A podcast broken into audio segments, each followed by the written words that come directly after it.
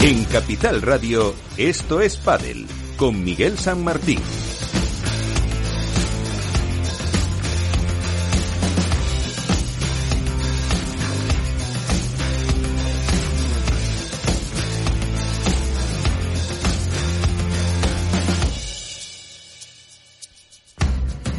Y con todo el equipo que hace posible que estemos aquí cada semana, con Félix Franco en la parte técnica, para hablar de lo que pasó en Valladolid y del triunfo de Delphi y de Bea González en categoría eh, femenina, de Dineno y Estupa en categoría masculina. Hablaremos de los eh, Juegos Europeos de Cracovia, de nuevas eh, parejas y de alguna sorpresa que enseguida les contamos. Así que no me enrollo más y comenzamos.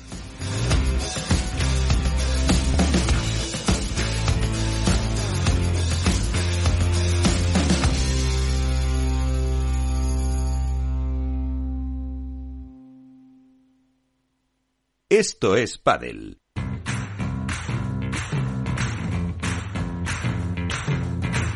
Así viene la actualidad con Contrapared.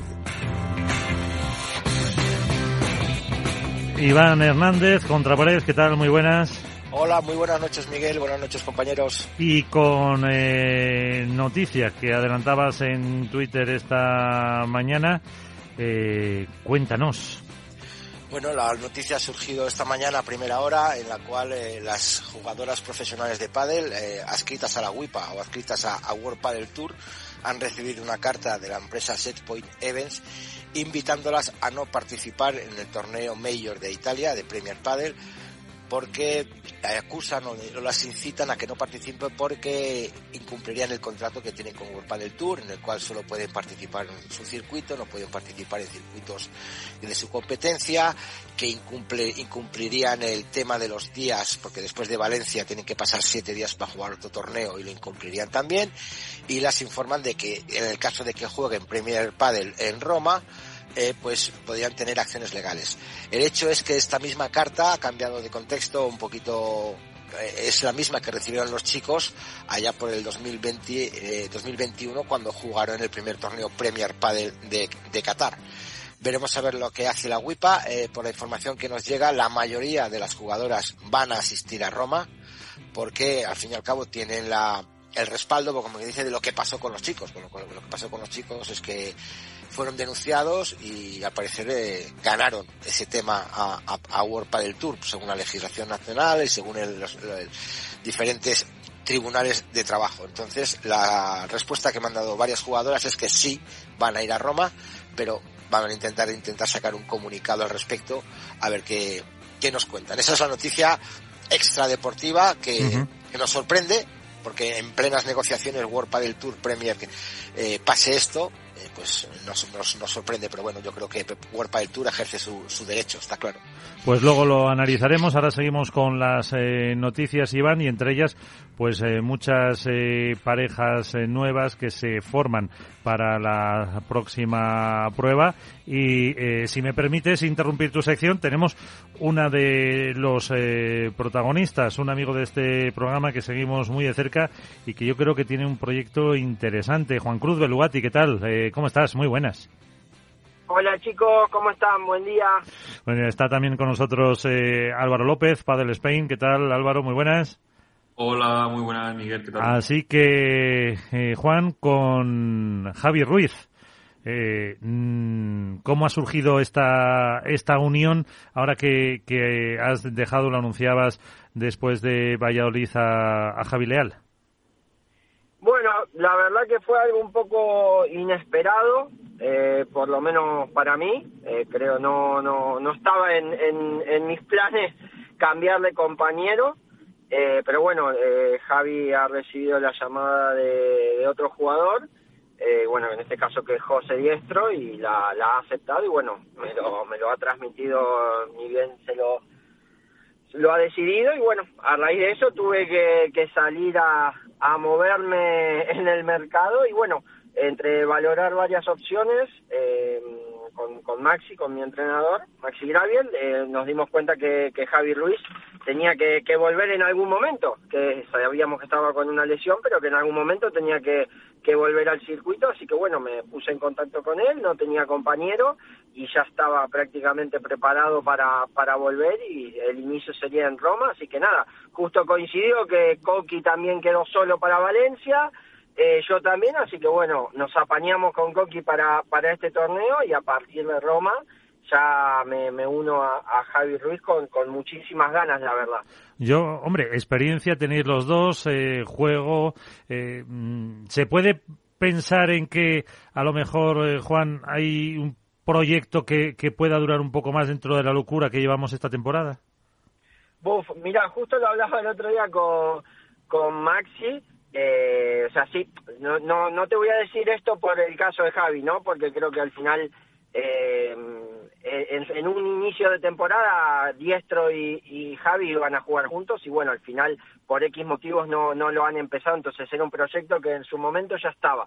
Pero yo que por ahí vengo de, de tengo un par de años más y viendo cómo se está dando todo, cómo, cómo viene todo, eh, me, hay que hay que adaptarse a, a, a este nuevo pádel que, que parece que los proyectos ya no, no existen, los proyectos son de meses o incluso torneos.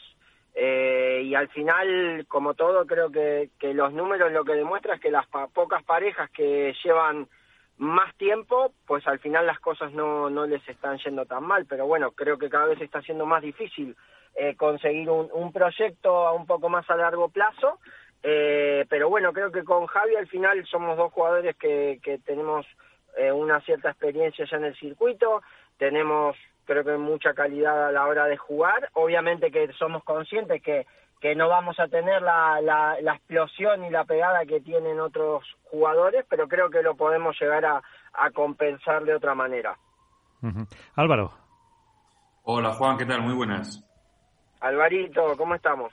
Muy bien, muy bien. Oye, yo te quiero preguntar, eh, a ver, lógicamente por la, por la idiosincrasia que tiene esta temporada, el hecho de que haya tantos torneos y de que en muchas ocasiones, por no decirte en todas, eh, lógicamente necesitéis resultados rápidos, eh, lo que has hablado tú, que los, los proyectos no duran. Sin embargo, tanto tú como otros compañeros eh, repetís el mantra de que al final los proyectos largos son los que obtienen resultados. Entonces, me gustaría preguntarte, ¿por qué decís eh, una cosa y hacéis otra? Es decir, ¿por qué eh, todos abogáis porque los proyectos largos son al final los que te llevan a los títulos o a por lo menos a conseguir muy buenos resultados, pero no le dais margen a esos proyectos para que perduren en el tiempo y cojan pozo?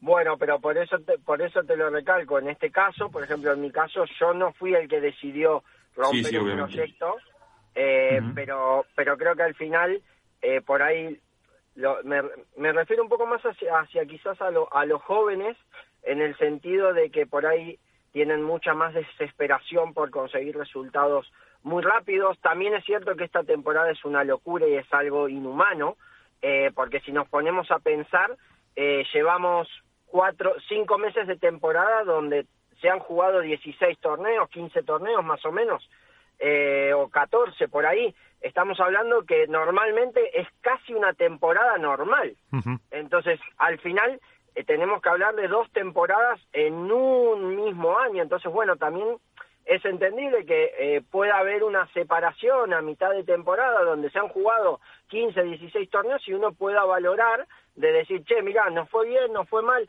Recibí una llamada de alguien que tiene eh, un ranking superior que creo que me puede venir mejor. Perfecto, se valora y se cambia, pero al final yo soy partidario que al final en, en una temporada donde vos jugás cuatro, cinco, seis torneos, siete, me, a mí me parece muy poco como para decir, che, te fue mal, te fue bien. ¿Me explico? Uh -huh. Efectivamente. ¿Y tú cómo te ves? ¿Cómo te ves este año? ¿Cómo estás? Bueno, la verdad que me, me encuentro bien, la verdad que al final eh, fue un año donde con Miguel empezamos, no empezamos bien, eh, al final sí terminamos jugando bien, quizás fue producto de que por ahí ya estábamos un poco, ya habíamos hablado de separarnos y todo, pero pero bueno, al final después con Javi lo mismo, con Javi yo ya te digo, me, me sorprendió eh, porque no me lo esperaba, eh, porque creo que lo estábamos haciendo bien, llevábamos poco y al final creo que es lo que te digo, con el tiempo cada vez va, íbamos ensamblando mejor, veníamos de meter unos cuartos en, en Toulouse, Ahora nos tocaba una primera ronda contra Paco y Chingo, que era un partido extremadamente duro, pero pero bueno, no no no creo que lo estábamos haciendo mal. Pero bueno, al final cada uno tiene que tomar decisiones, pueden estar mejor o peor, y, pero eh, al otro lo que le toca son, son respetarlas, siempre. eh, Iván. Hola Juan, ¿qué tal? ¿Cómo estás? Soy Iván. Hola Ivancho, ¿cómo estamos? Bien, oye, este que está comentando Álvaro de tanto la idiosincrasia de la temporada, tantos cambios de pareja, ¿cómo afecta a, a, un jugador profesional el mero hecho de que tener que adaptarse a un jugador de repente ahora con otro, entrenamientos, eh, parte física, psicológica, elección de entrenadores? ¿Cómo os afecta todo, todo eso a la hora de organizaros? Sinceramente yo creo que cansa mucho o sea, al, final, en mi caso, por ejemplo, este va a ser mi tercer compañero, pero hay gente que lleva cuatro o cinco compañeros ya, o alguno más. Eh, y creo que cansa mucho el hecho de, de tener que empezar otra vez de cero.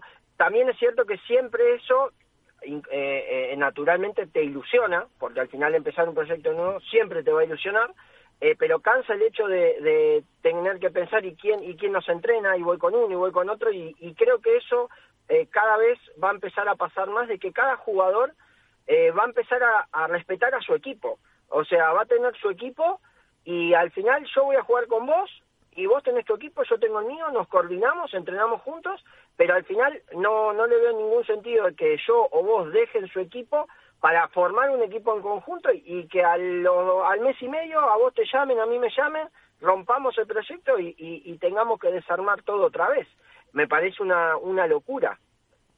Sí, sí, está claro. Eh, Juan, yo quería preguntarte una cosa muy rápida.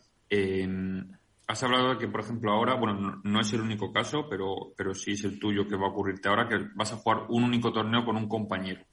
Eh, en este caso, ¿cómo se prepara eso sabiendo que, digamos, a lo mejor no hay un objetivo mm, definido o no hay un objetivo a largo plazo? Es decir, ¿cómo se llega a un torneo sabiendo que vas a jugar a lo mejor solo un partido con una persona y qué objetivo, en este caso, marcáis vosotros eh, de, puesto o de ronda para, hacerlo en, Valencia. Mira, creo que al final, en este caso, en el caso nuestro de Coqui mío, creo que tenemos mucha suerte porque da la casualidad que entrenamos juntos, porque los dos estamos entrenando con Maxi, entonces en este caso no, nos viene como, como anillo al dedo, es decir, de que al final Primero que nos conocemos ya hace muchos años, hemos jugado juntos varios campeonatos autonómicos, eh, entonces al final no, no, no somos dos desconocidos, creo que a la hora de jugar no, nos entendemos bien y para entrenar en este poquito tiempo no, no, nos viene muy bien porque al final estamos en el mismo sitio con el mismo entrenador, podemos hacer todo fácil y de cara al torneo al final creo que eh, no tenemos presión ninguna porque al final no sabemos que el objetivo es ese, que tenemos que jugar este torneo no, no, la vamos, no, lo vamos a disfrutar mucho y obviamente que al final creo que al, no tener presión creo que es algo positivo para nosotros de, de por ahí poder hasta rendir más de lo de lo normal que al final uno cuando empieza un proyecto más a largo plazo que se prepara que llega el primer torneo la, la, la, la ansiedad las ganas de hacerlo bien son muchos y a veces eso te puede jugar una mala pasada y creo que en nuestro caso eso eso queda un poco más descartado porque sabemos que es este torneo y después cada uno sigue un camino separado. Pues eh, Juan Cruz Belvati, eh, que desde aquí te animamos mucho, te queremos mucho, que te vaya muy bien con Javi y suerte. Bueno, y también con Coqui para el próximo torneo, también hay que decirlo. Claro, ese, que ese está primero. eso, eso. Muchísimas gracias por estos minutos. Un abrazo. Por favor, a ustedes chicos, cuídense. Gracias. gracias. Adiós. Bueno, pues Iván, seguimos contando las noticias. Si te parece, eh, repaso yo mismo, si lo tienes por ahí, las nuevas parejas que se pueden formar por... Eh, bueno, si al final es lo que hemos dicho, estamos ah, con Lima Silingo, John Sanz y Coqui que será para Roma cuando vuelva Lebrón, eh, y luego se rompía Pincho y Diestro, Diestro va con Leal y va con Cardona eh, haciendo una pareja extremeña, eh, Pincho Fernández, Álvaro Cepero con el Facu Domínguez, tenemos a Lamperti con Denis Perino, a Chipi e Iván Ramírez, nueva pareja, no sé cuántas lleva ya Iván Ramírez en esta temporada y son unas cuantas y pues eso, no sé si me he dejado alguna de las eh, nuevas parejas, Iván. Me parece que no, que has dicho... Has dicho 7-8, sí es un cambio. Son 7-8, sí, sí, sí. Y luego, bueno, dice que Juan Cruz va a jugar con Coqui en Valencia, pero que luego ya en Roma vuelve Javi Ruiz después de la lesión de larga duración, algo una buena noticia. Y a mí me, me, destaco mucho la unión de Pablo Lima con Silingo. La vieja guardia nunca muere y vamos a ver el resultado de esa pareja, pero bueno, es lo que estamos viendo, viendo todo, durante toda la temporada. No tanto cambio que al final eh, vamos a tener que evaluar más los cambios de pareja que las parejas eh, que duren más. O sea, es una auténtica, una auténtica locura. Efectivamente. Bueno, pues analizamos un pelín, si te parece, lo que pasó en Valladolid, que estuviste viendo de primera mano. Pues sí, bueno, en Valladolid eh, uno, un nuevo éxito rotundo absolutamente de, de World del Tour del Padel y de los aficionados. Por primera vez en la historia de World del Tour en Valladolid se puso eh, perdón, el cartel de no hay billetes un viernes. Lo habitual era sábado y domingo. Este año por primera vez fue desde el viernes todo lleno eh, durante toda la semana la, la, empresa Madison pues procuró que las gradas estuvieran más o menos llenas, hizo una campaña bastante buena en, colegios y, eh, y, institutos y llevaron alrededor de entre 2.000 y 3.000 niños al pádel para que pudieran disfrutar y así por lo menos eh, que conocieran el circuito, eh, el deporte y que es una buena actuación por parte de, de Madison. En el aspecto deportivo, obviamente, la sorpresa, por decirlo entre comillas, de Martín y Estupa, que la estaban buscando desde hace tiempo y que por fin eh, la consiguieron en casa de, de, Arturo Coello, que hay que decir que para mí Arturo Coello y Agustín Tapia no tuvieron un buen torneo. Desde el primer partido del torneo sufrieron el primer el primer partido ya les costó ganar en el tie break en el segundo contra Coqui Nieto y Pablo Cardona 7-6 7-5 en el tercero Masi Sánchez y Lucho Capra les llevaron a tres sets. No han tenido un torneo fácil excepto las semifinales, obviamente porque no las jugaron por la lesión de Campañolo. Y en la final, eh, bueno, estaba sacando estadísticas y todo, eh, que ya las contaremos luego en el debate. Eh, yo a Arturo no le vi bien, le vi con gestos extraños, no le salían bien los remates, una pista que era favorable para él. Y el trabajo de Estupa y Dinero a lo largo del, del torneo ha sido espectacular y creo que más que merecido el triunfo. En chicas, vuelvo al mismo titular, Miguel. Más que merecido el triunfo de Bea y Delphi, un auténtico torneazo en todas sus facetas y la sorpresa para mí fue que Marta y Gemma llegaran a la final porque el juego que estaban realizando no era realmente bueno, esperado en función de la pista. Eh, sabemos que Valladolid condiciona mucho el, el, horario del que juegues, ¿no? Bea y, y Delphi siempre jugaron más o menos por la mañana, con calor, Martita y Bea jugaban por la tarde, de repente se encuentran una final por la mañana. Eh, Martita yo no la vi, no la vi bien, muy fallona, con los globos pinchados se la atragantaba y la bandeja también. Eh, tengo estadísticas de, de, los smash que hicieron Gemma y, y Bea. Bea hizo, eh, con la hizo 17 smash impresionantes en una final, mientras Gemma solo hizo 9 cuando Gemma sabemos que es uno de los, de los remates más potentes de, del circuito. Primer máster para Bea y Delphi, la más joven en conseguirlo. Segundo título de, B, de Delphi Brea en Valladolid. Recordad que el primero fue un máster, perdón, un Challenger, eh, recuerdo mal, un Challenger en Arroyo la Encomienda. Y bueno, eh, me quedo con el aspecto deportivo. La fiesta que se vive en Valladolid, el sábado, eh, los bares, se acabaron el agua en todos los bares de alrededor de Valladolid, de la Plaza Mayor. Y a lo mejor no solo el agua también. El agua y otras cosas que no eran agua. pero el agua era imposible, no conseguías un agua en ningún bar, en ninguna tienda, era, era insoportable el calor. Se actuó, se, activó por primera vez el protocolo de los 10 minutos desde, después de, del set. Sí es cierto que desde Valladolid, en el primer desde el primer partido, se activa el protocolo de que los jugadores puedan beber agua en los juegos pares también. Pero por primera vez se instauró o se activó el protocolo de los 10 minutos entre el segundo y tercer set. Escuchamos unas palabras que te dijo Del Fibrea a la conclusión de ese partido. Felicidades, la verdad que primer máster, pero no es el primer título en Valladolid para ti. No, otro en Arroyo Encomienda, sí, de verdad. Siempre nos acordamos de ese, la verdad, pero nada, una felicidad tremenda. Ajá. Que, ¿Cómo has vivido el partido con tanto calor? Habéis tenido el partido muy fácil en el segundo set, pero luego parece que os habéis tenido Sí, tuvimos muchas chances, yo creo que se nos complicó, la verdad que pasé por un momento difícil y después pude remontar, que es lo importante. Gracias. Pues ahí está lo que nos contó, lo que te contó. Es imposible, es imposible, Miguel. Es el único pero que siempre pongo al circuito World Padel Tour y a mi ciudad, y que es imposible poder pegar un canutazo, no hay una zona de prensa, no hay una zona mixta para poder entrevistar. Eh, tuve que pegar con un guardia de seguridad, tuve que hablar con con prensa, eh, con Nacho Palencia que por favor me dejara, me metieran en una esquina, era imposible poder eh, meter canutazos a los jugadores. Es lo, siempre, siempre diré lo mismo, que en Valladolid es imposible.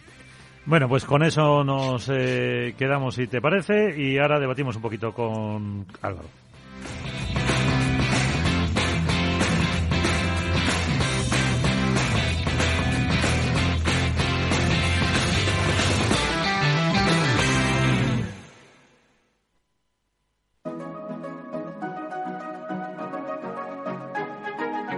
Los sábados a la una de la tarde, Capital Radio se adentra en el mundo de la solidaridad y el emprendimiento social.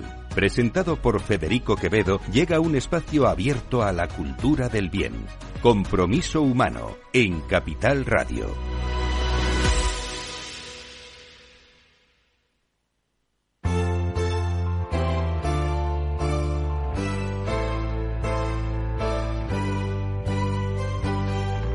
En esto es comienza el debate.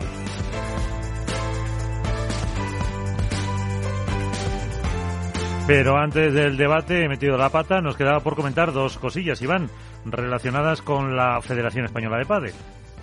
Bueno, sí, la Federación Española de Pádel ha disputado el primer torneo olímpico, entre comillas, en el que aparecía el pádel como deporte olímpico en la ciudad de Cracovia. Hay que decir que el resultado han sido cinco medallas para la delegación española, eh, oro en masculino, plata en masculino y femenino, y oro en mixto y bronce en mixto. Hay que decir la sorpresa de que España perdiera la final femenina, en la cual eh, pues Marta Barrero y su compañera no pudieron con Carolina Orsi, y bueno, pues ese, ese pequeño oro que se escapa, ¿no? Eh, pero bueno, ya vamos a ver cómo es la primera vez que, aparecía el pádel en algo olímpico y bueno, el resultado ha sido positivo pese a que no han ido los top. Y luego por parte de la Federación Española de Pádel, recordar que se, ha disputado también el Campeonato de España de Veteranos y que esta semana se está disputando el Campeonato de España Absoluto en Torrent, en Valencia, con la ausencia absolutamente de todos los top del World Padel Tour. Eh, y que para sorpresa de pocos o de muchos, ya ha habido siete bajas por WO, de las cuales seis eran cabeza de serie. Entonces, la verdad, a mí me da muchísima pena por la Federación Valenciana de Pádel, por Alfonso Monferrer, que trabaja también los torneos, que se preocupa por el pádel, por hacer grandes eventos y que luego no sea correspondido por los jugadores, en este caso por los jugadores World Padel Tour y que bueno, pues cuenta con el apoyo de la Federación Española de Pádel, que veremos a ver quién es el próximo campeón de España y campeona.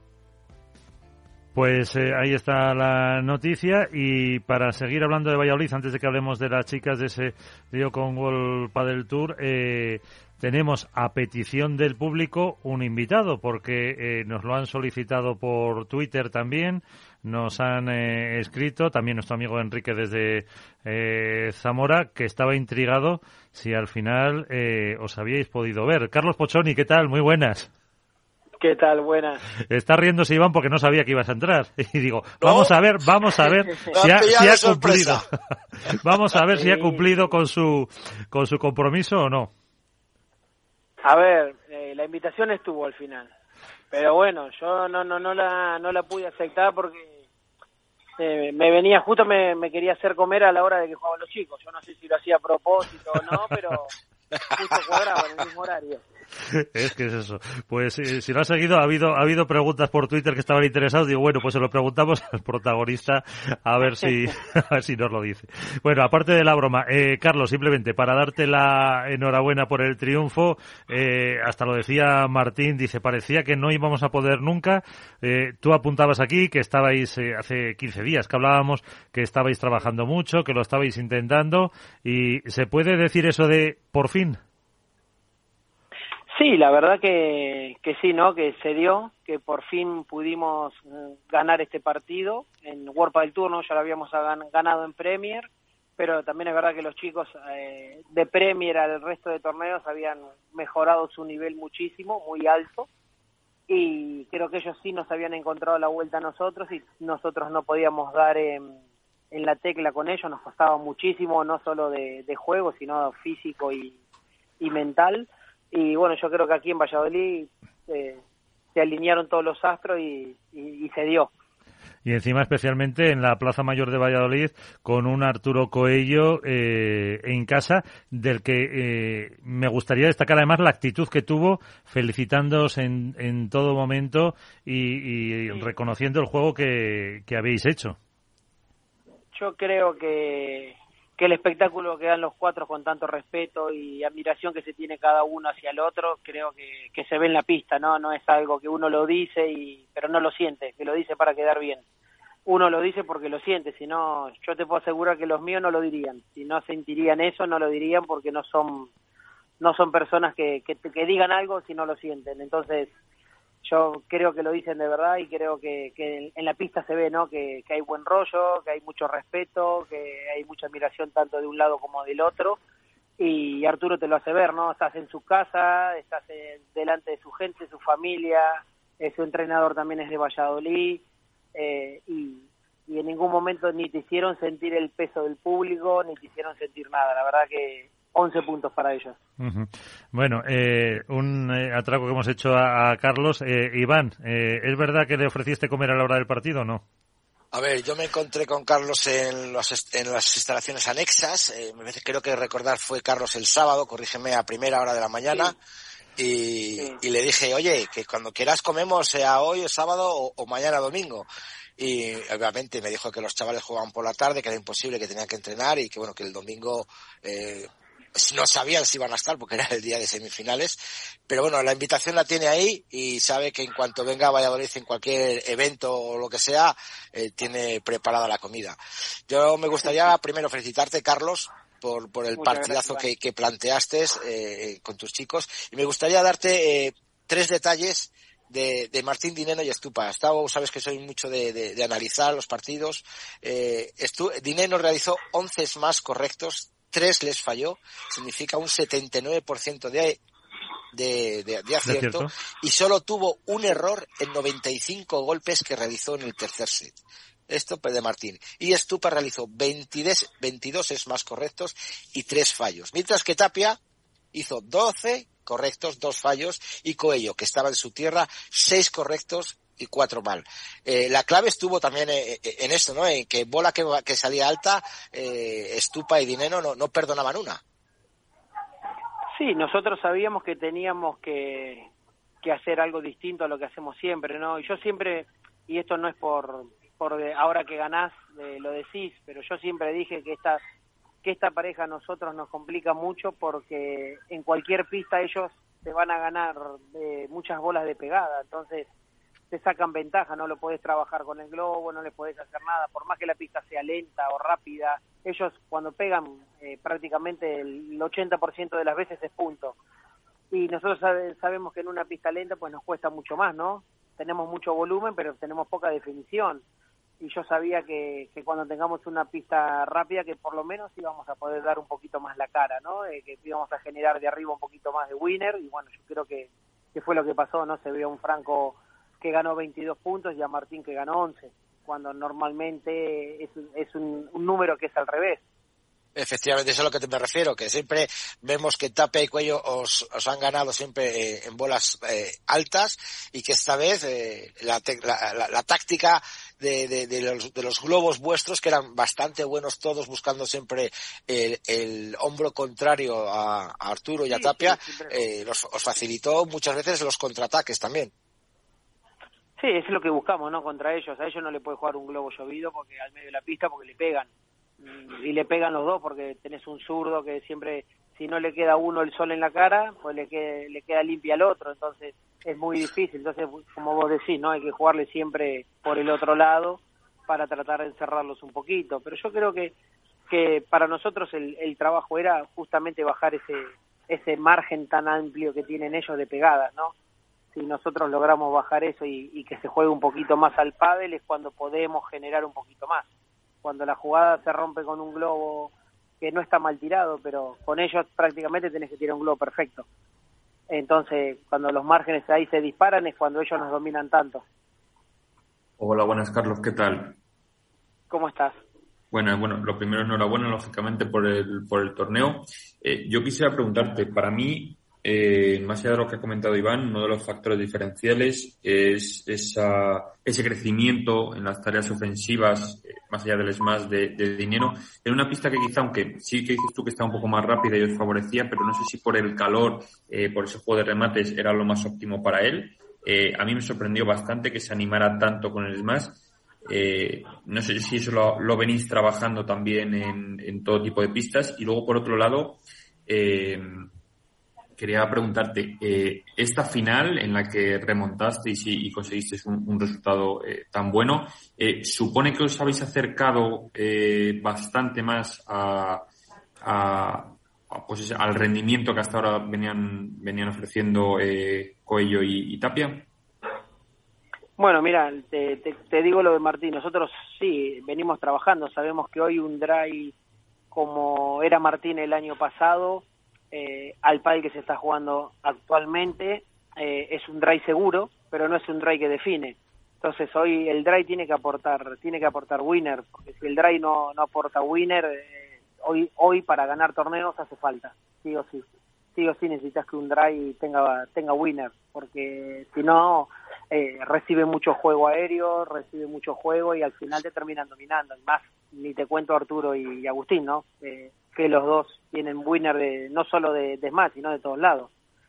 Y, y lo otro que me, que me dijiste cómo fue. Sí, lo otro que, que, que bueno, que más allá de lo que lo vengáis trabajando, ah, entiendo que esta remontada eh, os sitúa un poquito más cerca, o sientes tú que estáis bastante más cerca de, del rendimiento que hasta ahora han ofrecido eh, Coello y Tapia, es decir, que habéis acortado esa distancia, por lo menos que había a nivel de títulos. Sí, mira, nosotros eh, el objetivo siempre lo tuvimos claro, ¿no? Lo que no es algo que, que nos quite el sueño. Nosotros tenemos el, objetivo era claro, es tratar de, de, estar lo más cerca del número uno y pelearlo hasta fin de año. Nosotros queremos estar ahí hasta fin de año dando la cara. Y, y vamos y, y de momento vamos, yo creo que, que cuerpo a cuerpo con ellos, solo que bueno, las finales cuando jugábamos contra ellos no la ganaron y esta es la primera que le podemos ganar. Entonces, bueno, para nosotros es como si fuese un alivio, ¿no? El, el tener un premio, ¿no? A, a, tanta lucha y a tanta dedicación que le, que le estamos dedicando a este partido, ¿no? De tanto trabajo. Uh -huh. Y yo creo que es como un mimo al, al corazón, ¿no? Decir, joder, qué, qué bueno, por fin, por fin que hay una de nuestro lado. Y Eso es lo que te quería preguntar, Carlos, la presión que os habéis quitado, porque ya lo dijo Martín en las declaraciones, ¿no? Eran vuestros papás, al fin y al cabo, Coyo y Tapia. Sí, no, eh, al final, fuera. Cuando jugás, sí. Nosotros jugamos creo que siete veces y ganamos una y perdimos seis. Esta era la octava y ahora seis dos. Pero seis, dos. estamos muy lejos de, muy lejos estamos de, de achicar esas distancias, pero hoy con otra actitud, ¿no? Hoy, hoy, hoy sabes que si entras a la pista como entraste el otro día, Mm, podés ganar, obviamente se definió en y no fue un y no fue un resultado que diga 6-2 6-3 como nos han ganado ellas muchas veces, pero también es verdad que hemos generado muchas muchas oportunidades en el partido. Yo haciendo mi análisis creo que el primer set lo tendríamos que haber ganado y lo perdimos. El segundo creo que lo jugamos muy bien, lo podríamos haber cerrado 6-3 y lo cerramos 6-4. Arrancamos muy mal en el tercero, pero después fuimos claros de dominadores, tuvimos mucha ventaja para ponernos 5-4 eh, y saque, 6-5 y saque, o sea que el trabajo creo que lo hicimos bien. Lo que pasa que, bueno, jugar un punto mal o una mínima desconexión con una pareja como ellos, pues te lleva a que no le rompas. Pero creo que nosotros el trabajo lo hicimos muy bien. Pues eh, con eso nos quedamos. Hemos dado la, la enhorabuena a Carlos Pozzani. Está bendecido, ¿eh, Carlos? Cada vez que entra aquí tiene buenos resultados. ¿eh? sí, sí. A, a, ver si después de Valencia tenemos que hablar otra vez. No pasa nada. ¿eh? Vale, vale. Carlos. Pues ya has hablado esta semana y la semana que viene es Valencia, pues, pues imagínate está. lo que te puede caer. Bueno, a ver si, a ver claro, si es verdad. Sin problema. Carlos, un abrazo. Lo pongo en nómina, si hace falta lo pongo en nómina. Vale, vale. vale. y te llevas, te llevas a Iván para las estadísticas, que fíjate cómo tenía contados todos los remates, sí, todas las por, cosas. Por lo menos para que invite algo, por lo menos para que invite algo. Ah, o sea, porque no quieres. Bueno, bueno. Un abrazo, Carlos. Bueno, Muchísimas gracias. Un abrazo para todos. Muchas gracias. Un abrazo, Carlos. Un abrazo. Venga, hasta luego. Pues eh, esa sorpresa para, para hablar con Carlos Posoni, que además eh, se ha trabajado mucho ese, ese triunfo. Eh, también es verdad un poco a lo mejor eh, en qué medida condicionó la pista, porque ahora ya eh, Valencia es en el Fuente de San Luis, eh, el partido, digo, el, pabellón donde juega, en la fronteta, sí, donde el Fuente de San Luis, donde suele jugar Valencia Basket, etcétera, volvemos a indoor y luego nos en Roma es al aire libre, si no me equivoco, en el Foro Itálico. Y luego Marbella, Málaga, perdón, Málaga Autos, me parece que es. No, Málaga creo que juegan en el Martín Carpena. Correcto. En el Martín Campena, así que... Y luego, y luego Premier en Madrid. El Premier en Madrid, también indoor en el Madrid Arena. Así que no sé si a lo mejor esas condiciones también han sido un puntito a favor de, de Estupa y Dineno, pero sobre todo esa, esa capacidad de pegar de Martín que no se había visto hasta ahora. Algún eh, partido con Paco sí se apuntó, pero, pero era más eh, o menos claro que lo que se vio este, este fin de semana. No, sí, la verdad que, que lo estaba mirando, yo te digo, las estadísticas de Martín, ya, ya os sacaré otras de voleas, de drive, pero yo me quedo con lo del smash y sobre todo en, bueno, en el tercer set, eh, Stupa hizo 2, 3, 4, 5, 6, 7, 12, eh, 10. 10 remates impresionantes. O sea, y en el tie break se metió tres, tres eh, eh, smash Stupa que, que les metió en el, les dio en el partido. Yo creo que la pista a ver, todo el mundo, el run run que había en la Plaza Mayor era que era una oportunidad única para Arturo Coello y Tapia de, ganar. Pista rápida, pegadores, pero, pero bueno, luego se vio lo que ha dicho Carlos, ¿no? Les jugaron mucho por abajo, globos muy perfectos, pese a que hubo un momento de, de Martín Dinero que pegó, empezó a pegar unos globos un poco como él decía, falló tres seguidos casi sí, tibios y que le condicionaron, pero yo a mí me sorprenden las estadísticas de, Arturo, eh, que bueno, pues eh, ha hecho solo seis remates y cuatro mal. O sea, hizo diez, seis con un 60% creo que no es buen resultado.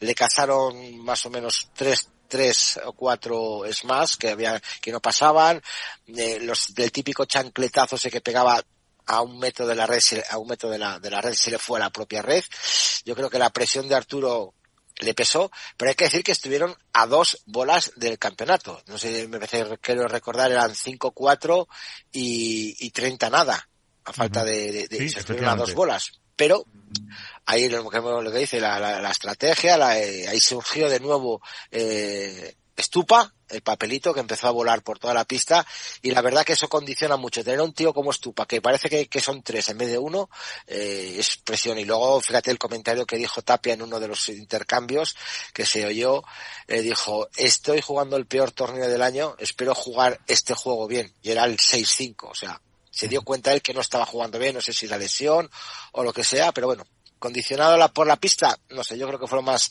fallo de nervios, de un poquito de estrategia y la estrategia muy buena de Carlos Pasoni. Sí. No, a ver, yo, sobre todo me quedo eso, lo, que le preguntaba a Carlos, eh, por el crecimiento de dinero en las tareas ofensivas. A ver, tú, tú te fijas en, en, los drives que hay ahora mismo, que es Coello, eh, te fijas en Lebron, te fijas en Yanguas, eh, al final son todos drives pegadores. Es decir, obviamente no tiene mm, dinero, no tiene la envergadura ni la potencia que tiene el resto, pero bueno, está demostrando que ojo con tirarle también en cualquier globo corto, porque ya, ya lo vimos también el año pasado en el Master Final junto a Chingoto, eh, que se animó unas cuantas veces eh, y ha demostrado que, que bueno, que, que, está trabajando también mucho esa tarea, que sin ser su especialidad, obviamente pues también y que sorprende a los a los a los contrarios ¿eh? cada vez menos lógicamente porque ya visto lo visto en Valladolid ya se sabe que va que puede ocurrir entonces bueno hay que tener ahora cuidado. Y yo sobre todo siguiendo con el tema de Valladolid a mí me gustaría que, que Iván además que supongo que las, las pudo ver en directo eh, a mí me gustaría quedarme con el apartado femenino de dos chicas eh, que realizaron un torneo espectacular llegando desde las previas eh, que son, eh, lo diré, eh, Alejandro Alonso. Alonso. y Andrea Austero, eh, que bueno, una, yo te digo, una puesta en escena brutal de las dos, eh, de hecho llevaron hasta el tercer set a Ari Paula, cosa que pocas han podido hacer. Eh, creo que no sé si también las condiciones les favorecieron, el hecho de, de, una de ellas jugar en casa, pero bueno, es un torneo en la que, en el que han demostrado el, enorme talento y el enorme crecimiento que pueden ofrecer. Eh, creo que fue la propia Paula que dijo que ya, ya la conocía de, de otras de categorías inferiores o de haberse enfrentado alguna vez con ella y sabía del potencial que tenía. Y creo que es una pareja que deberíamos de tener muy en cuenta de cara al futuro. ojalá consiga más resultados eh, de este estilo. y vamos que para mí fue desde luego la nota más positiva de este, de este torneo junto obviamente con, con la victoria de, de Stupa y de Dinero. Tú fíjate una cosa, eh, Alejandra Alonso tiene 17 años, Andrea Austero tiene 16, sumas 33. Y ganaron a Mapi Sánchez Zalayeto que tiene 39, solo una. O sea, no llegaba, no llegaba, la, no llegaba ni, a la, ni, a, la edad de una de las jugadoras contrincantes y, y fueron un, un 6-2, 6-3 a las, a las, a las atómicas. La verdad que a mí me sorprendió, Alejandra Alonso ya la habíamos conocido, ya la conocemos de aquí de Valladolid, que había ganado un máster en Sevilla con el A1 Padel, recordamos eso, ese dato, pero a mí lo de Andrea Austero me parece una auténtica barbaridad una auténtica barbaridad. La, tranquilidad que con la que juega eh, es una chica que ha destacado siempre desde menores y que, ya con 8 o 9 años ganaba chavales de hecho de, de 14 años. Tiene un rulo espectacular impresionante y creo que lo que tú dices es que es una pareja que es el cuarto torneo que juegan juntas y el cuarto torneo que se meten a cuadro tiene encima en un máster eh, eh, cuartos de final, eh, el puntaje que se van a llevar les van a hacer elevarse mucho en el ranking y es una pareja muy, muy, muy a tener en cuenta pero muy a tener en cuenta de aquí a un futuro un próximo. Efectivamente. de las chicas, ahora hablamos del tema de World Padel Tour. ¿Algo os quedáis? Yo, mira, las, con las mismas estadísticas que le he dicho a Carlos Posuni de las chicas. Bea González se pasó de rosca en el tema de los SMAS, 17 positivos y dos negativos, por decirlo de alguna manera, 4 por 3, un 4, 1 por 4 y tres recuperaciones por la puerta. Eso se dice, eh, muchos son casi 17, 21, 22, 25 puntos ella solita. Por contra, Gemma Triae, pues solo hizo nueve más positivos y dos negativos, una persona que tiene uno de los mejores smash o salida por tres del circuito, eh, ahí marcó mucho la diferencia. A Delfina Brea, lo que dice Carlos Pozzoni y lo que dice Álvaro, se la vio la imagen del nuevo drive, el nuevo drive agresivo, el nuevo drive que mantuvo muy bien, muy bien atrás a, a Martita Ortega con globos muy pinchados que le generaban muchísimos problemas a la doctora eh, con la bandeja. No, no, no, puedes tirar una bandeja tan, tan profunda y con un bote tan alto en Valladolid porque te matan al contraataque y, y Martita Ortega ahí no estuvo bien. Pero bueno, yo creo que, que el triunfo es más que merecido, más que merecido de, de Delphi Brea, que lo pudieron haber cerrado en dos, que recordar que lo pudieron, tuvieron 4-2 en el segundo set. Y bueno, pues ahí lo que dices, la, la, la juventud, la, la, falta de experiencia, pues jugó una mala pasada y perdieron ese segundo, el primer, el segundo set por 7-5. En el tercero volvieron con las pilas puestas, dijeron esta vez no va a pasar y las endosaron un 6-2 claro que, que les hace muy merecidas eh, ganadoras del torneo de Valladolid. Pues, mira, en chicas, en chicas sobre todo un pequeño apunte Miguel, eh, creo que eh, a los números uno le pasó como en chicos, eh, que fueron sufriendo, salvo el partido de 16 avos, Ari y Paula sufrieron en octavos porque ganaron 7-5, 6-4, sufrieron en cuarto porque fueron a, tres sets, eh, y luego en semis, bueno, perdieron y también sufriendo porque fue un 6-7, 4-6. Eh, yo sobre todo... Luego a Paula muy lesionada, ¿eh? Sí, bueno, al final eh, el problema de esto, Iván, es que tocados están... Mm, Fíjate, Marta Ortega, Marta Ortega iba con el brazo vendado, eh, del el, del el tobillo derecho. Ya te digo, no te digo el 100% por no decírtelo, pero el 95% de chicos y de chicas están tocados. O sea, es el, el trabajo de los oficios es eh, brutal. Eh, yo sobre todo me quedo, más allá de lo comentado por Iván, yo me fijé mucho en, en Delphi, eh, porque bueno, a Bea no la vamos a descubrir ahora en las tareas ofensivas, pero yo sobre todo me quedo con la volea de Delphi, especialmente la volea de revés. Creo que fue eh, uno de los desatascadores de la final, por decirlo así. Creo que consiguió muchos puntos con, con esa bola de revés, creaba mucho peligro tanto a Martita como a Yema. Eh, Yema yo no sé si es que le faltó atrevimiento, le faltó eh, ganas de venirse arriba con el, con el remate, porque creo que podría haber eh, sido más influyente en ese, en ese aspecto. Eh, yo quizá ahí le eché un poco de menos en la final y, y sobre todo eso, me quedo con el trabajo tan bueno que han hecho del Fibrea que, que bueno, al final se han convertido en candidatas a, también a, pelear, aunque todavía están muy lejos de los números de Ari y Paula, pero bueno, son de momento las candidatas eh, en ese, a ese número dos, a, a rascar todo lo que puedan. Y, y, que sí que creo que igual que en los chicos se ha acercado un poco el nivel de Stupa y Dineno, el de al de Coello y al de, y al de Tapia. En chicas creo que incluso se ha acercado un poquito más eh, ese margen que había eh, o que todavía hay eh, con, con Bedelfi. Claro, lo que no sé, eh, porque mm, vamos a decir que entre comillas les perjudica que al salir como pareja 3 se van a juntar en teoría con la 1 en, en semis. Eh, eh, no sé si, es que no lo tengo aquí a mano, eh, si les quedaría mucho para ser ese número 2 ante Marta y, y Gemma Triay, que, que entonces ya podríamos ver esas finales siempre en teoría entre, entre eso, Delphi y Bea González y Paula y Ari Sánchez para para que mm, el duelo estrella, por así decirlo, no sean semifinales, aunque, claro, Marta, Marta Ortega y, y Gemma Triay acumulan, acumulan muchos puntos.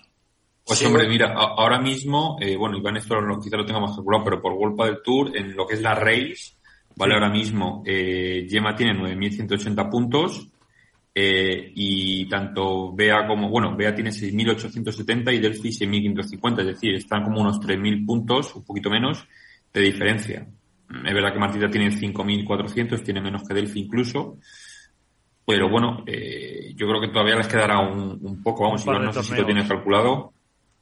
No, no, yo estaba mirando ahora mismo aquí la, la suma de, de puntos y bueno, la verdad es que hombre, se acerca mucho ya esta, en Bea son 6.800, todavía son 3.000 puntos de diferencia, que son casi tres torneos. Entonces, eh, Sí, o sea, cuenta que queda para Paula, claro, Airi y Paula yo creo que no se bajen de semifinales y, o, fi- o finales. Entonces, bueno, pues eh, todavía que tenemos un rato largo de, de Ari Paula como números uno.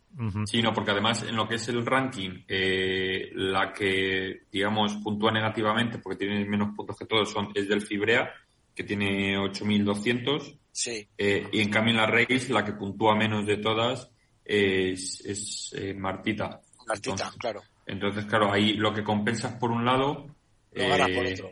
luego ganas por otro, claro. Las gallinas que entran por las que salen. Exacto. Eso es. Bueno, eh, hablando de gallinas, eh, parecía que todos los huevos iban a la cesta de QSI unirse con Wolpa del Tour y ahora la noticia que desvelaba Iván esta mañana, eh, pues eh, se complica eh, con la amenaza, vamos a dejarlo así, ¿no?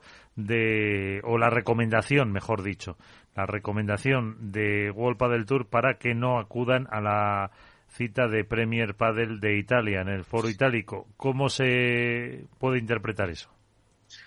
Hombre, yo creo que World Padel Tour está ejerciendo su derecho. Yo no, no aquí no critico a nadie. Eh, World Padel Tour está haciendo lo mismo que hizo con los chicos, ejercer su derecho, ejercer el cumplimiento del contrato que tienen con las chicas de World Padel Tour.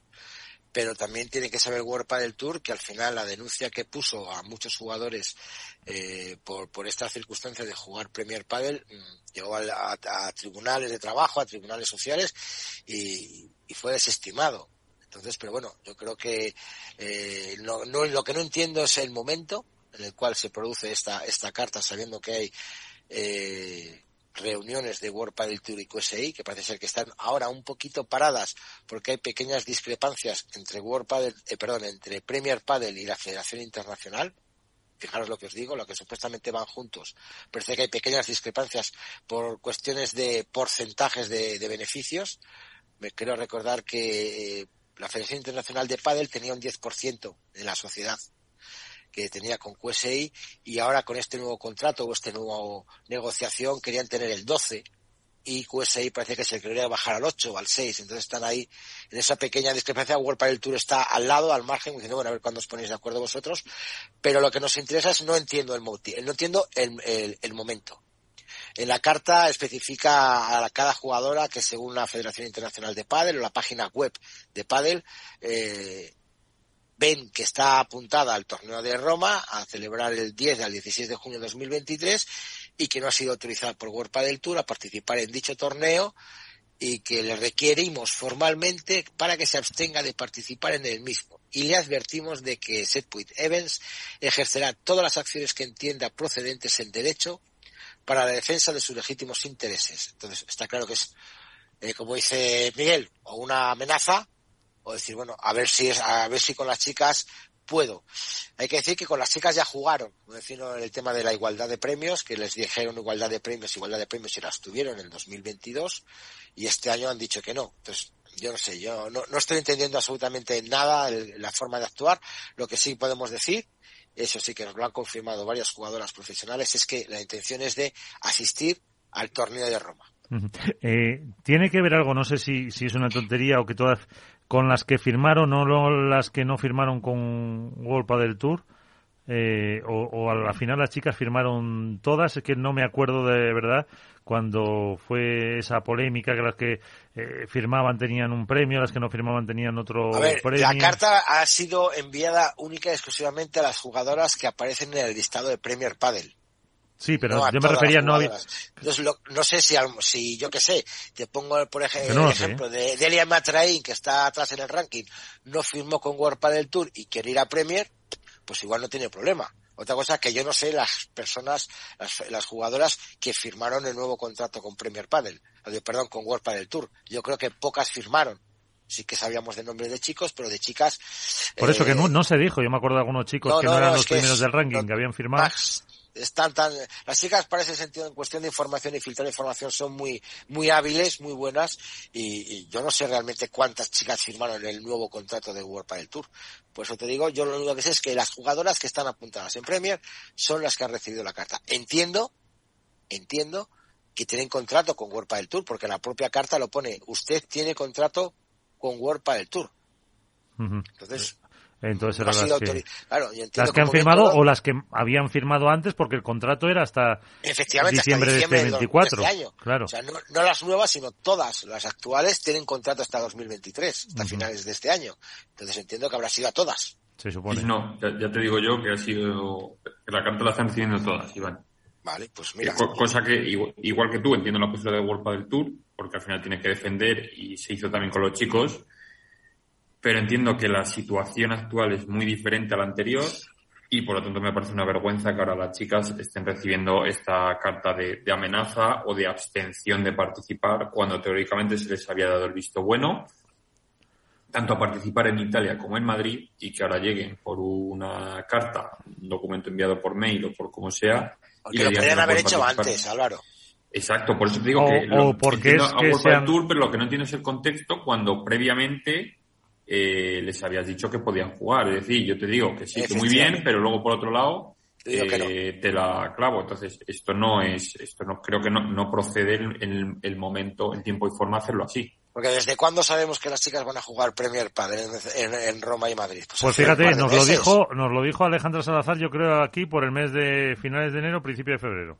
Correcto. claro, entonces. Eh, y no ha tenido tiempo hasta el 27 de junio de enviar esa carta. Hombre, Igual han yo esperado entiendo... a que han esperado a que se apuntaran. O, yo entiendo que es porque las eh, conversaciones con eh, QSI eh, se han torcido y que a lo mejor no hay esas posibilidades, porque si no al final es, es una forma de, ya, pero de Miguel, yo puedo decir que puedo jugar Premier y claro, la otra empresa dice, bueno, tú puedes decir lo que quieras, mientras no incumplas, tú puedes decir lo que quieras. Ahora que ya les ha visto apuntadas, es cuando ha visto World del Tour que sí que incumplen y es cuando las manda la carta también se sospechaba mucho de los chicos y no se sabía nada, eh, no, no va a pasar nada, no va a pasar nada y hasta que no vieron a todos apuntados no ejecutaron eh, eh mandar la carta a los chicos. Entonces han esperado a que supuestamente ellos, ellas cometan el delito, por decirlo de alguna manera, entre comillas, para ejecutar su acción legal. Pero mira, yo creo que si las chicas han apuntado con todo lo prudente que fueron durante todo el año pasado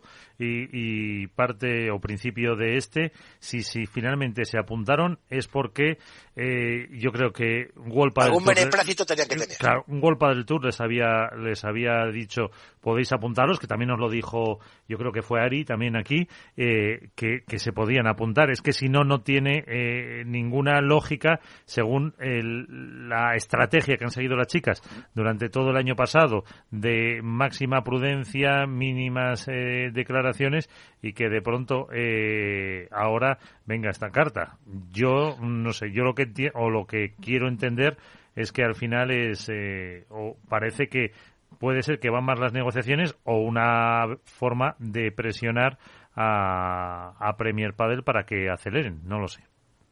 No sé, y ya las intenciones de. No, no, por eso digo, no, es mi. Porque aparte, supuestamente las negociaciones las está llevando QSI con DAM. Sí. No sé si, si Save Point Events tiene algo que ver o, o World Save Point Events es, eh, tenía una participación, otro, otro accionariado al final se la ha quedado Dan. La tiene, la mayoría sí, sí, no, no, no, por eso. La y la, recompró. Entonces serán las dos, los dos cabezas del dragón las que se están mordiendo la, eh, el cuello. Pues luego por abajo, como que dice, está Save Point Events con un porcentaje y, y la FIP con otro porcentaje que a lo mejor puede sentarse a la mesa de negociación o no, pero echamos, vamos a ver qué, qué es lo que pasa. No lo sé. Lo que mm, creéis que luego, como decíamos con esa estrategia, las chicas se van a manifestar o van a seguir eh, con ese perfil bajo de cara a los medios. Pues yo, ahí, fíjate, por lo que decía antes Iván, eh, teniendo en cuenta que, su asociación no es de expresarse tanto quizá como la de los chicos, eh, yo creo que hasta que no tengan algo muy, muy, muy seguro o no haya una postura en firme de todas, eh, o por lo menos de la mayoría, eh, dudo que digan algo. Mm, yo creo que se verán en los perfiles, sobre todo de Instagram, de todas, colgado un documento oficial, si es que ese documento llega, pero cuando estén todas bastante, cuando lo tengan todo bastante perfilado. Creo que antes no. Me extrañaría mucho teniendo en cuenta cómo se han estado manejando hasta ahora. Es decir, que, poco más allá de a nivel personal, eh, poco se ha desprendido, ha sido todo a través de su asociación y en momentos muy puntuales y concretos. Entonces dudaría mucho que, ocurriera algo así. Pues no lo sé. Veremos, veremos a ver en los próximos días si se manifiestan, porque eh, las fechas del Premier del de Foro Itálico es justo después de Valencia, ¿no? Correcto. Sería irse de Valencia que empieza. Por eso también dicen que incumplen el contrato de que no pueden jugar un torneo después de siete de pasado, tienen que pasar siete días. Claro, pero mm, también lo hubieran incumplido en Doha, ¿no? Bueno, pero en Doha no jugaron las chicas. Bueno, pues sí, pero los chicos, pues, al final, eso, y, y, como está el calendario, se va... A ver, es que, es que, es que eso, lo de los siete días, a mí me parece muy bien, eh, pero teniendo en cuenta cómo es el calendario, eh, no te digo que es imposible, pero es incongruente totalmente, porque el, el, apelmazamiento que hay de fechas, lo más normal es que eso se solape. Salvo que un torneo ocurra a lo mejor claro. Eh, lo que Coello y Tapia que no vayan al de Francia y sí tengan esa semana. Aunque claro, yo ahí no sé si cuentan el que haya torneo o el que lo disputes, que ese, es otro tema, porque claro, puede haber torneo y tú no disputarlo por irte luego a la semana siguiente a un Premier y te lo cuentan porque haya torneo o porque lo hayas disputado. Es que son, claro, son dos cosas diferentes que yo ahí no, no sé por dónde lo contaría. Ya, ya, es que es muy, muy difícil, muy difícil. Pues eh, veremos. Eh, entonces eh, hay que esperar un poco a ver lo que dicen, pero claro, billetes de avión, hoteles, todo, ya está. Seguro que lo tienen cogido, lo tienen preparado porque no pueden hacerlo a una a una semana a una semana vista. No, por eso yo estoy seguro que las chicas van a ir, ¿eh? Yo creo que también. Me, extrañaría mucho que no fueran.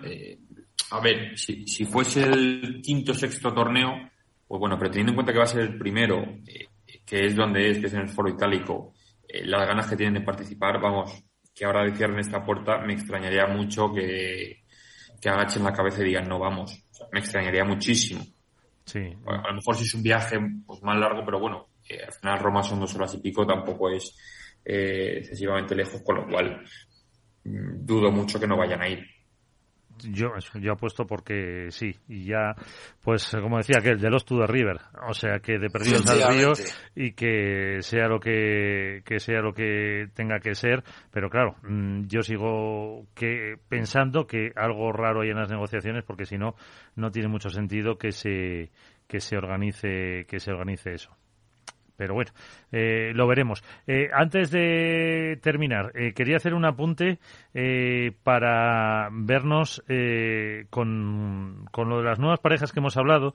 antes estaba mirándolas por aquí y mm, cuando hablábamos con Juan Cruz Beluati, me surgía un nombre que ha dicho él, que era su anterior pareja, viendo un poco de las eh, olas jóvenes, cuando antes hablabais también de estas dos chicas de 16 y 17 años que vencieron a las gemelas, nombres que, que han movido mucho las parejas este año, y uno de ellos es Javi Leal, que si os acordáis hace un par de años o tres parecía que iba a ser la la gran promesa, la gran perla. Yo me acuerdo hacer debates aquí sobre lo que jugaba, lo que iba a suponer que dentro de poco estaría con un grande y parece mm, que pues que no termina de arrancar, ¿no? que, no termina de arrancar, que no termina de arrancar. Ahí está, yo creo que es el gesto que ha hecho Álvaro, yo creo que a veces eh, la juventud pasa pasa facturas en el sentido de la cabeza, de, determinados partidos que se le ve un poquito acelerado, que quizá a lo mejor abusa en demasía de su potente más, que a veces se queda corto, a veces no la pega bien. Entonces yo creo que le falta un poquito de, tranquilidad o de encontrar una pareja que, le asiente, que le, que le, frene, como se pudo ver además en, eh, en World del Tour en Valladolid con, con Alejandro Galán y John Sanz, un detalle muy bueno, en el que John Sanz se sentaba en el banquillo, se ponía de rodillas, eh, ¿cómo se llama el entrenador? Ay.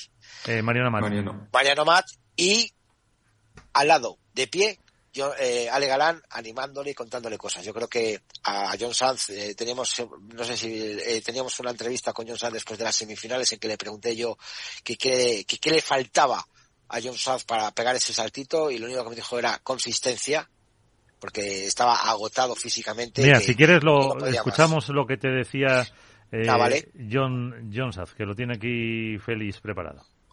¿Qué nos falta, John? ¿Qué nos falta? Más consistencia. Solo. Bueno, creo que nivel para jugar un set, set y medio, creo que lo tengo, pero sí que verdad que tengo que ser sincero y eh, me falta completar ese set y medio más todavía de mantener este nivel para, para llevarme estos partidos. Eh, sí que es verdad que en el día de hoy he notado un poquito de cansancio, ya en Toulouse lo acusé. Creo que llevamos muchos torneos ya por mi parte eh, seguidos y lo hemos hablado con el equipo justamente nada más acabar. Creo que necesito un par de días de descanso porque los músculos me lo piden. Sí, vamos, no era la primera vez que jugabas en la Plaza Mayor de Valladolid. Sí era la primera vez en semifinal. La plaza te ha cantado, te ha aplaudido, te ha animado. ¿Eso se nota, eso llega? Por supuesto que llega. En el tercer set ya creo que estaba muy derrotado. Creo que es un error mío. Y la verdad que a la plaza le quiero agradecer todo el apoyo que, nos ha dado, sobre todo a Ali y a mí, que bueno, creo que se, ha visto, ¿no? Que estábamos un poquito bajos y, la verdad que han estado todo el rato ahí cantando nuestros nombres y, apoyándonos, así que hoy la verdad que el público ha estado impresionante. Pues eh, es lo que te decía Iván en, eh, después de esas eh, del último último partido que jugaban. Fíjate que también un chaval joven eh, se queja de, o se queja, vamos, eh, comentaba el, la carga de partidos que llevan, así que fíjate los... Eh, Pero yo creo que igual es más la tensión psicológica de, de porque John siempre ha estado jugando, siempre llegaba a octavos, jugaba muy bien, pero la tensión psicológica de llegar a semifinales en dos torneos consecutivos, tanto en Toulouse, ahora en un máster en la Plaza Central con, con Ale Galán, le hacía jugar con, con pesas, con pesas en las piernas, se le veía lento, no tan eléctrico, eh, yo me acuerdo de estar en la grada con ellos y, decirle, Galán, tranquilo John, que te he comprado cuatro Red Bull. Vamos, me tomo yo cuatro Red Bull y me hago tres maratones eh, seguidos y sin parar. ¿Dónde vas, chico, con cuatro Red Bull? Y dice, no, no, es que si no se me queda sin gasolina. Digo, hostias, pues al final le dije ya fuera de micrófono, digo, pues te ha faltado un Red Bull. Porque si con cuatro te llegas a, a, a, set y medio, igual con otro hubieras ya aguantado. Entonces yo creo que también pesa mucho más para mí el factor psicológico eh, de la situación en la que está viviendo John que está haciendo un máster absoluto, pero bueno, ojalá en Valencia, que es el último partido, el último torneo que juegue con Ale Garán, se le dé, se le dé bien y pueda recuperarse en esta, en esta semana. Y luego vuelve con Coqui Nieto, que van a formar una pareja buena. ¿eh? ¿Eh? Parejón. Lo dijo Coello en, su partido contra Coqui. Dice, jugar contra Coqui es saber que vamos a tener un partido durísimo porque sabe jugar espectacularmente bien y, que te complica cualquier partido o cualquier contrario. Mm. Yo creo que principalmente el problema que tienen eh, los jóvenes por lo general, llámese Javi Leal, llámese Iván Ramírez, eh, también le ha pasado a, Miguel Yanguas, es lo que decía Iván, el, problema mental, es decir, esa consistencia, esa regularidad. Eh, obviamente no es lo mismo jugar con un jugador top 30 que tener al lado a un Pablo Lima, un Fernando Velázquez, en este caso un Ale Galán. Yo creo que más que llegar a semifinales, o llegar a cuartos o llegar a la final. El problema es el que tienes al lado. Que tú sabes que estar con Ale Galán o con estar con Fernando Velasteguín te va a exigir. Y te va a exigir no ya llegar a lo mejor a las semis o la final, sino te va a exigir una regularidad, te va a exigir un comportamiento en pista, una pelea constante, eh, que a lo mejor no todos están preparados para ello o, necesitan trabajarlo mucho más, porque obviamente los tiros lo tienen, la capacidad física la tienen, los remates los tienen, eh, la electricidad que tienen, esa rapidez en la pista la tienen. Eh, Javier es un jugador brutal, con muchísima rapidez, igual que Yanguas, igual que Koki, igual que Ivancho, pero les falta lo que decía, esa consistencia, igual que a John, les falta quizá ese temple, esa tranquilidad en, momentos determinados. Y eso te lo da al final eh, la competición, el jugar muchos más partidos y el tener a alguien al lado que en un momento dado te va a hacer revoluciones, te tranquilice, eh, etcétera, etcétera. Eh, lo, hemos visto con, por ejemplo, con Ivancho Ramírez y Pablo Lima. tener a Pablo Lima al lado, pues que no te da un, un plus más, una tranquilidad, que bueno, en este caso no ha salido bien este proyecto, pero bueno, de todo al final se aprende y creo que en este aspecto el trabajo psicológico tiene, tiene mucha importancia. Y, hablando un poco de lo que comentabais de estas nuevas parejas, yo sobre todo, más allá de la de Koki con Yonsaf, a mí una pareja que me gusta mucho es, eh, porque siempre me gusta cómo juegan y cómo compiten, es la de Pincho y en este caso Pablo Cardona. Pablo Cardona yo creo que es un jugadorazo también, que quizás también le falta ese ese plus eh, a nivel mental, a nivel mental, pero bueno, un ahí, en, M3 están trabajando también mucho. Exacto, bueno, al final es una cosa que, que, que, todos tienen que trabajar y que obviamente eh, los resultados no se ven, lo hemos visto con Lebron, no se ven de un torneo a otro ni de una temporada quizá a otra, van muy a la larga, eh, como era Lebron antes o como era Paquito y como son ahora. O sea, a nivel mental hay un trabajo enorme. Y, y a mí, por ejemplo, Pincho y Diestro es una pareja que siempre me ha gustado mucho por cómo compiten eh, y, el tipo de juego que tienen. Y yo creo que es un muy buen complemento para, para Cardona el, jugar con Pincho, jugador que tiene tiros desde todos los lados y que también tiene esa experiencia y esa, esa tranquilidad, ese sosiego para, para darle un plus. eh, y ya para terminar, eh, Iván, no desvelo nada porque lo contó eh, Luis del Padel es así, que habéis estado con Vela. ¿Cómo lo ves?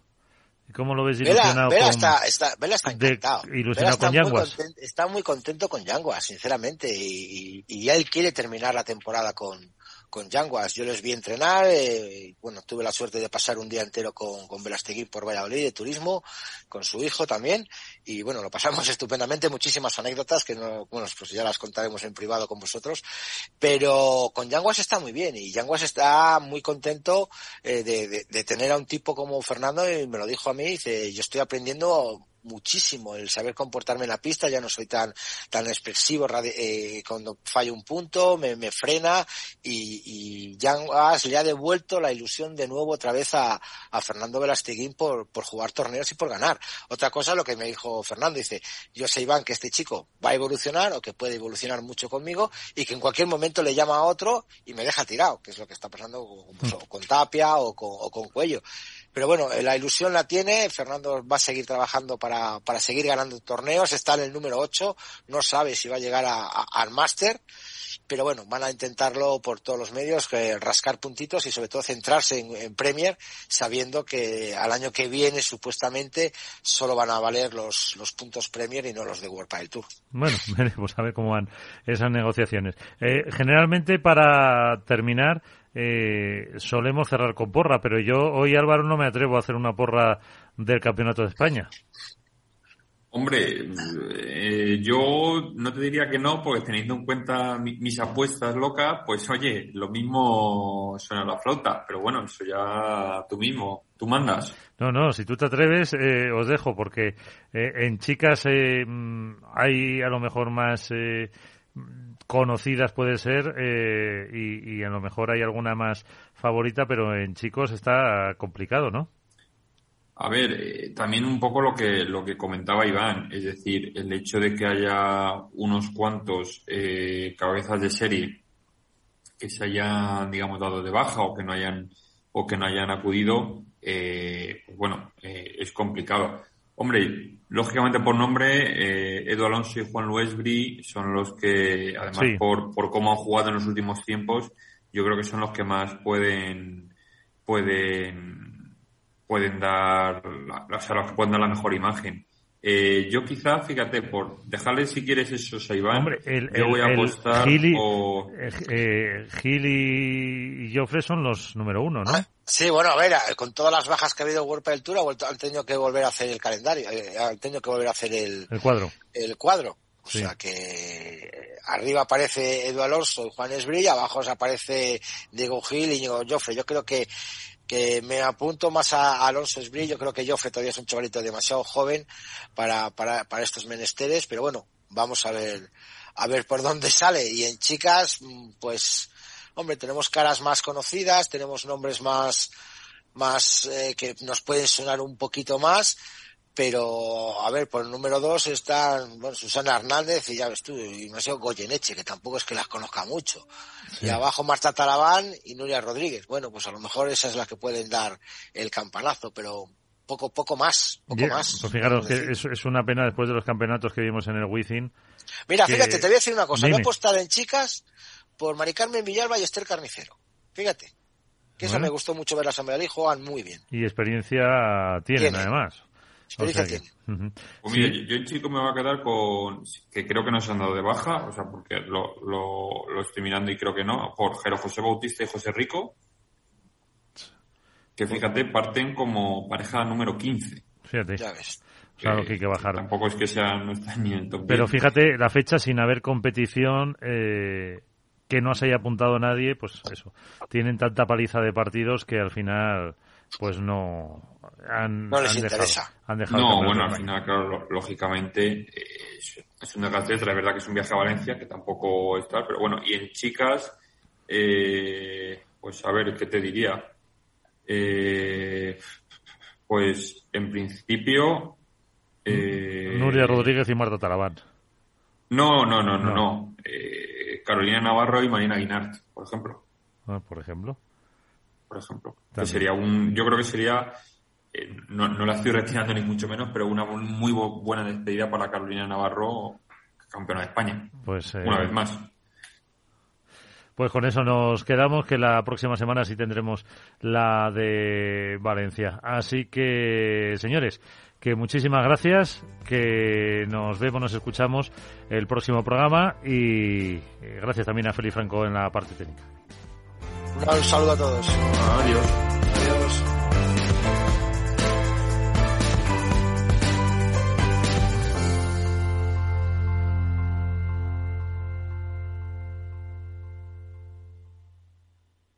Esto es Padel en Capital Radio. Pues punto y final, como decía este programa en el que hemos contado con la presencia de Juan Cruz Beluati, que nos ha contado esa unión con Javi Ruiz, a Carlos Pochoni, el mister de la pareja que venció en Valladolid, de Franco Estepazuk y de Martín Dineno. También hemos hablado de esa carta que adelantaba Iván Hernández de Wolpa del Tour a las eh, chicas para recomendarles no asistir al torneo de Premier Padel de Roma. Temas eh, que aquí tenemos, nos pueden escuchar eh, como siempre también en todas las plataformas de podcast, en esto es padel arroba capitalradio.es sus sugerencias. Adiós.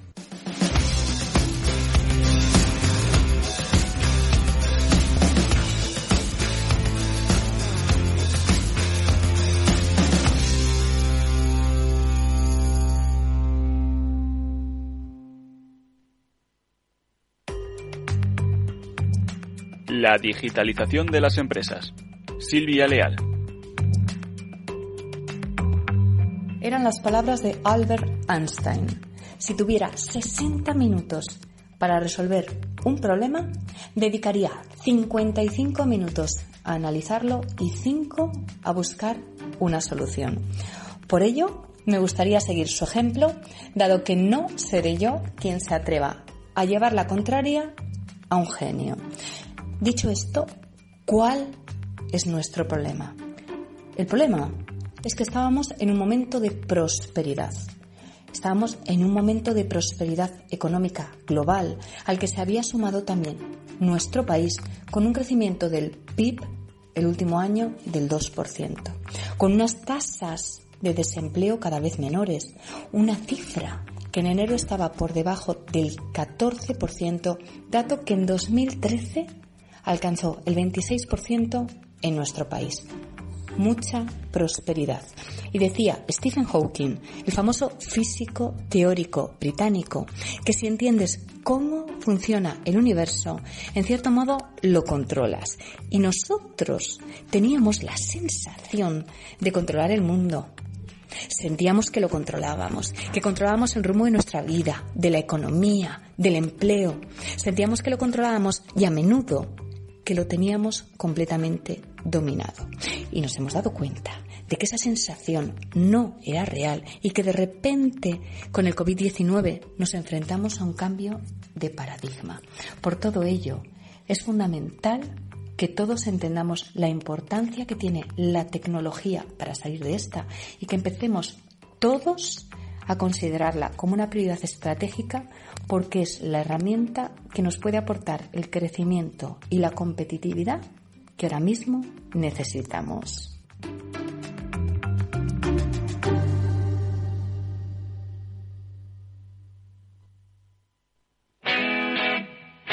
Todos los lunes de 11 a 12 de la mañana en Capital Radio tienes una cita con Rock and Talent. Un programa diferente que combina el talento con las canciones de rock más inspiradoras. De la mano de Paloma Orozco conocerás gente emprendedora, las startups más novedosas y las ideas más originales del mundo de la gestión. Rock and Talent. Los lunes nunca fueron tan sorprendentes.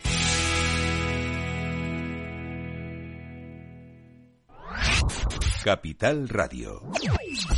Siente la economía.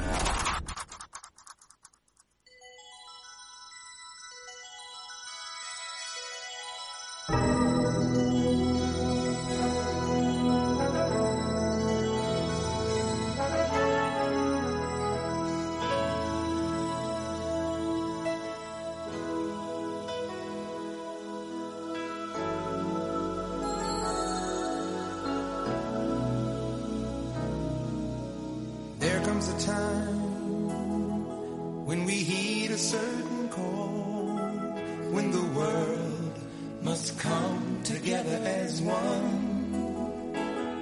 There are people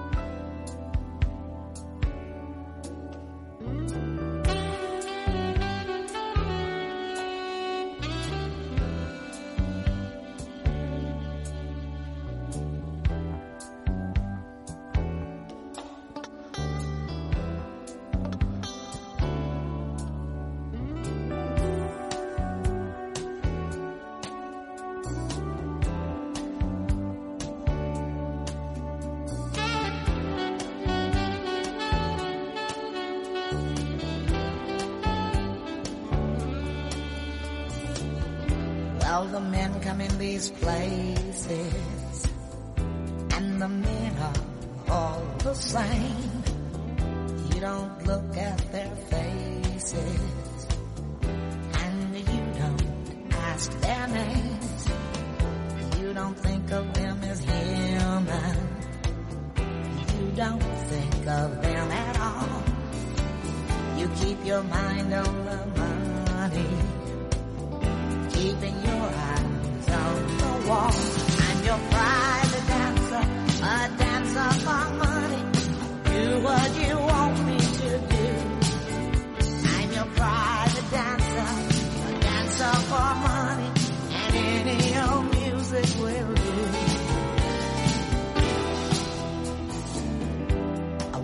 a million dollars. I wanna live out by the sea. Have a husband and some children. Yeah, I guess I want a family. All the men come in these places. And the men are all the same. You don't look at their faces.